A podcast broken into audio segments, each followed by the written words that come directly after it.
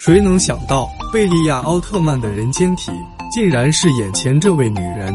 几分钟前，小鹿与辅警在此地决战，他们分别化身为佩丹尼姆杰顿与杰德奥特曼，这是二人的最终宿敌之战。在斯特鲁姆光芒的照耀下，杰德被后者完全压制，烟尘消散，杰德切换为好友形态再次出击。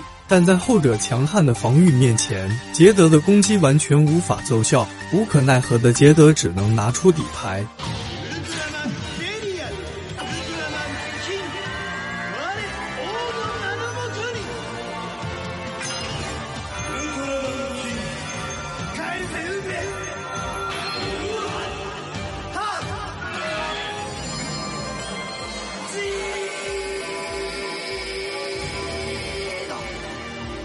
杰德尊皇形态登场，辅警则更加疯狂。他将怪兽胶囊插入自己体内。佩丹尼姆杰顿顷刻间巨大数倍，在他的庞大姿态面前，杰德渺小的如同蝼蚁。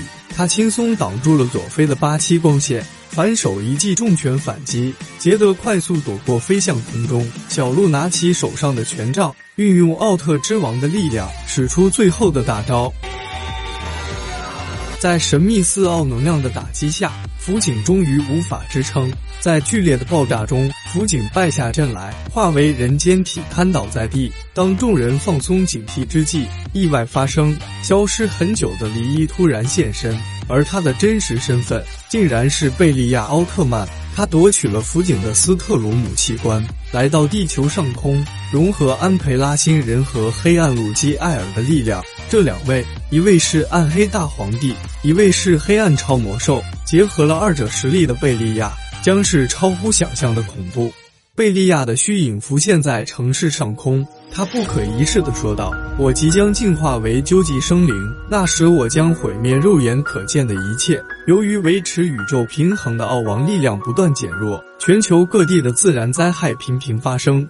基地内的泽纳先生却发现了端倪，他向众人解释道：“贝利亚正运用卡雷兰分子从宇宙中吸收奥王的能量。”并利用斯特鲁姆器官的能力，将其转化为黑暗力量。如果不阻止他，贝利亚将会成为无敌的存在。莱伊联想到博士的研究成果——卡雷兰分子分解酶，它的作用是分解卡雷兰分子，从而阻断贝利亚汲取奥王力量的进程。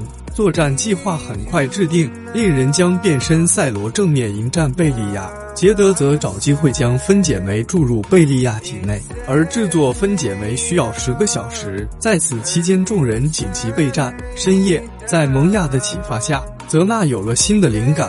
他想到，赛钢的光线内含有时空因子，当它与其他光线碰撞的瞬间，就会产生时空裂缝。只要这时将贝利亚打入缝隙。就能将它永恒放逐。